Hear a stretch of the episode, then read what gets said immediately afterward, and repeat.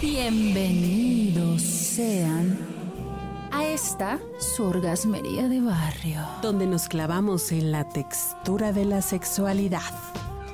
Mi nombre es Nadia Serrano y soy la mala influencer. La mala influencer. Yo soy Angélica García, la tulipán gordito.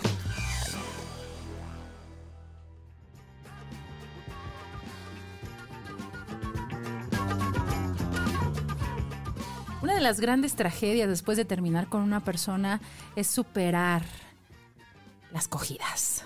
Sí, caray, de pronto sientes tanta nostalgia ahí, recuerdas las comisuras y los surcos y las... La humedad y las formas y los besos y la forma particular de hacer el amor con esa persona. Es difícil, porque además hay un proceso de química sexual, cañón. Superar la química sexual me parece algo complicado. Aquellos que lo hemos sentido, digo, está difícil. Hay gente que puede presumir de no haberlo sentido, pero me parece que lo están negando o lo reprimieron muy bien. Porque fíjate que científicamente está comprobado que hay una eh, un momento después de una relación de eh, abstinencia y eso es real. Pero regresemos un poco al tema de la química sexual. Porque todo el mundo dice, voy a esperar a sentir química. ¿Significa que existe la química? Sí, por supuesto. Hay una serie de sustancias, eh, tanto neurotransmisores como hormonas, que influyen ahí en cómo una persona te genera mayor afinidad que otra.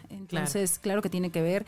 Y esa misma respuesta bioquímica que se da a lo largo de toda la relación entre los besos, las relaciones sexuales y la convivencia particular, hacen que cuando termines con esa pareja, eh, en mayor cantidad eh, o ma- a mayor cantidad de sustancias bioquímicas compartidas y con mayor eh, resistencia sea también eh, el nivel de, de dificultad para superar esa relación. O dependencia. Sí, de hecho se habla de una dependencia, por eso se habla de abstinencia, es un proceso adictivo. Cuando esa persona deja de brindarte con su presencia esas sustancias, evidentemente tu cuerpo cae en una eh, abstinencia de esas sustancias y generas un proceso adictivo en donde entre más lo busques, entre más te encuentres con esa persona, vas a reforzar la adicción. No Eso inventes. es muy difícil de superar. Lo he sentido. He sentido Sí. esas palpitaciones, esa sensación de tener la necesidad de hablarlo, verlo, buscarlo. Sí, lo he sentido. Y muchas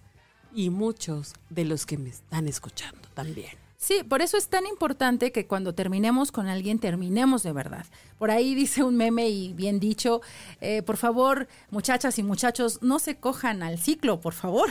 Hay que cerrar el ciclo y ya no cogérselo nunca más, porque justamente volver al contacto erótico refuerza estas sustancias bioquímicas que entre más lo hagas, más difícil va a ser Oye, superar pero a esa espera, persona. estás como contraviniendo todo aquello que dice aproximaciones sucesivas. Significa que, bueno, si de repente tengo una recaída, pues está bien. Tal vez dos recaídas, pues están Pues bien, ¿no? Sí, pero hay parejas que las recaídas les duran años.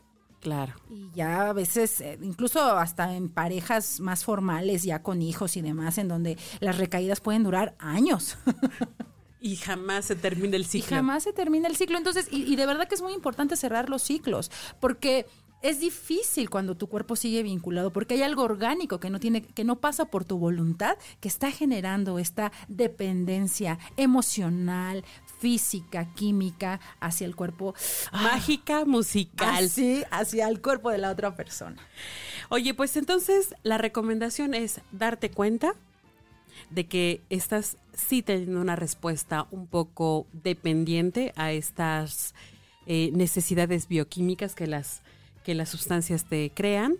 Y después, También es importante saber que durante un tiempo probablemente va a estar en duelo sexual y que probablemente estos encuentros nuevos o incluso autoencuentros, o sea, incluso hasta masturbaciones, van a estar relacionadas con esta persona del pasado y no pasa nada, son duelos y hay que cerrarlos y los duelos duelen.